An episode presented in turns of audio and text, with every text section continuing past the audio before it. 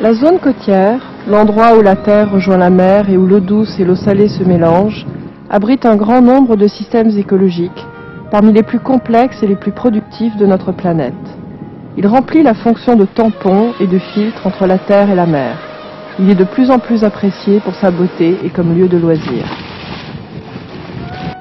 Environ 60% de la population mondiale, près de 3 milliards de personnes, vivent aujourd'hui à moins de 60 km de la côte. Ces chiffres augmentent rapidement par suite de l'accroissement de la population, des migrations et de l'urbanisation et mettent en danger un écosystème naturel côtier déjà fragile.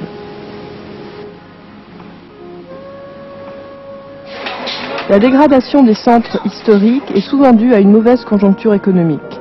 Elle va de pair avec la détérioration des systèmes d'approvisionnement en eau et de traitement des eaux usées. Les autorités municipales en zone côtière sont confrontées à deux problèmes majeurs. D'une part, assurer de manière adéquate l'approvisionnement en eau de la ville et, d'autre part, se débarrasser des eaux usées sans polluer le littoral.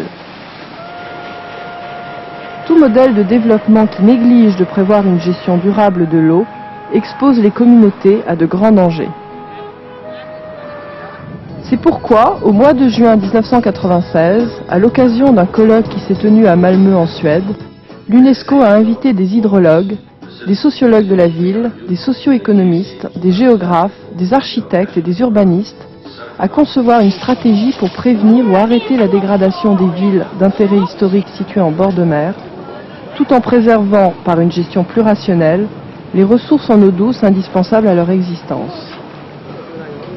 Dans le cadre du suivi des recommandations de cette réunion, une nouvelle action a été lancée officiellement par l'UNESCO pour la mise en valeur des villes côtières dans leur environnement.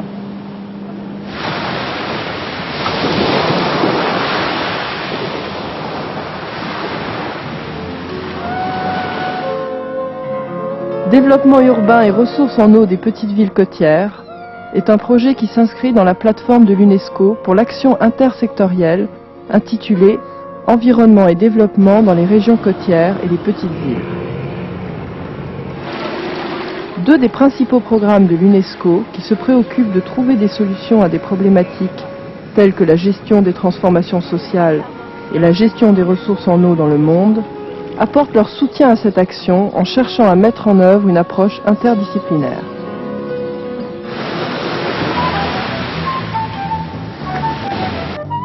Ce projet contribuera à la mise en œuvre des recommandations de la conférence des Nations Unies sur l'environnement et le développement qui s'est tenue à Rio en 1992 et de Habitat 2 sur les établissements humains qui s'est tenue à Istanbul en 1996.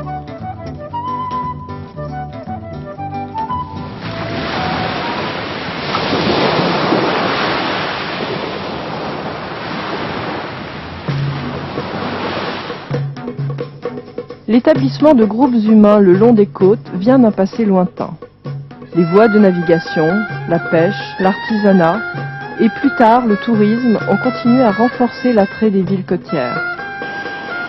De nos jours, les petites villes côtières ayant un patrimoine historique souffrent non seulement des effets du vent et de la mer, mais aussi des profonds changements intervenus dans leur structure socio-économique. Le vent et la mer amènent la détérioration des édifices, alors que les transformations socio-économiques bouleversent l'attitude des habitants à l'égard du tissu urbain historique à l'abandon.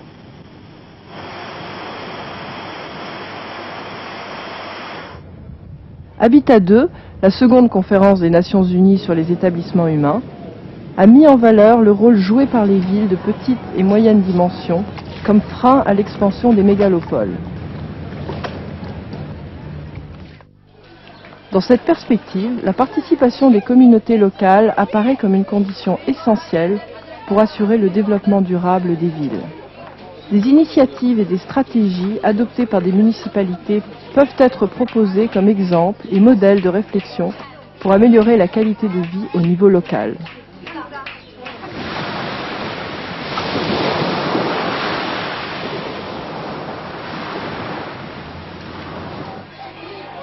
Le projet de l'UNESCO, Développement urbain et ressources en eau des petites villes côtières, se propose d'apporter une contribution au développement durable des petites villes historiques situées dans des régions côtières en améliorant les conditions et la qualité de la vie de leurs habitants et en protégeant les ressources en eau douce dont leur existence même est tributaire. Dans sa première phase, le projet tente d'établir un réseau entre villes côtières situées de part et d'autre de la Méditerranée, ainsi qu'en Europe du Nord. Il aidera les municipalités à mettre au point un mécanisme pour faciliter la circulation de l'information et servira de point focal pour la coopération entre les villes et l'établissement de partenariats entre municipalités. Il aidera les villes à évaluer leurs problèmes, à déterminer les solutions possibles, à mobiliser les ressources financières et à trouver des partenaires potentiels. Le projet apportera son concours pour la mise en œuvre de formations de services professionnels. Il soutiendra des projets opérationnels démonstratifs en matière de gestion des ressources en eau, d'urbanisme, de développement socio-économique et de revitalisation du patrimoine urbain.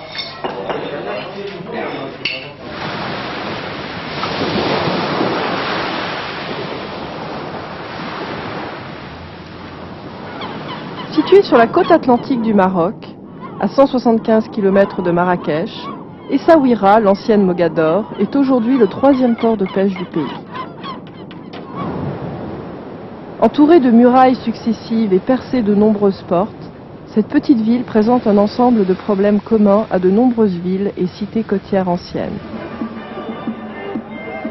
Avec ses 80 000 habitants, Essaouira est la ville principale d'une province d'un demi-million d'habitants. Comme d'autres médinas, Casbah et centre historique de certains pays arabes, Essaouira souffre de problèmes de surpopulation, de détérioration des bâtiments, de vétusté et d'inadéquation des infrastructures. Ces quartiers historiques sont en danger, de même que leur tissu social, par suite de l'introduction de modèles modernes d'organisation urbaine. La ville vit principalement de l'artisanat, du tourisme et de la pêche. Mais les migrations des populations rurales ont engendré une situation de stress économique et social. En répondant à la demande des autorités marocaines, l'UNESCO a décidé de réaliser à Essaouira la phase pilote du projet et d'y tester la démarche participative et multisectorielle, mais aussi un partenariat entre municipalités du Nord et du Sud fondé sur des liens culturels existants. Le site de Mogador est connu depuis l'Antiquité. Au 5e siècle avant Jésus-Christ, les Carthaginois y établissent un comptoir. Au XVIIIe siècle, le sultan Sidi Mohamed Ben Abdallah confie à un architecte français, élève de Vauban, le soin de construire une ville à vocation commerciale avec un port accessible de tout temps. Et Sawira évoque alors la ville de Saint-Malo, construite par Vauban.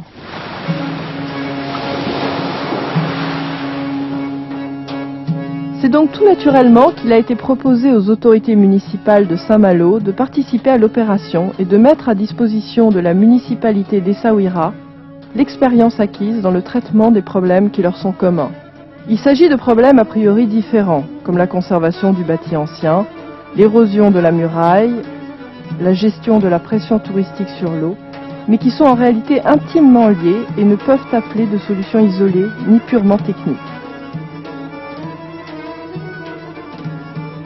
Ces problèmes sont aussi connus à Alghero, Licata, Chiaka, Saïda, Alexandrie, Tunis, Odense, Omchal et Kotor. Et toutes ces municipalités ont manifesté leur intérêt pour soutenir l'effort d'Essaouira dans le cadre d'un réseau de villes partenaires.